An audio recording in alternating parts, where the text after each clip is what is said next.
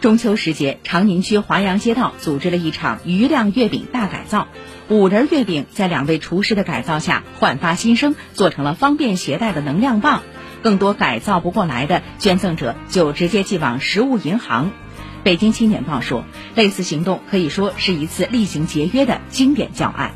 这启示我们，对于闲置性浪费的产品，除了网上二手交易平台之外，更应该有一个从购买闲置到再利用的更完善的消费循环链。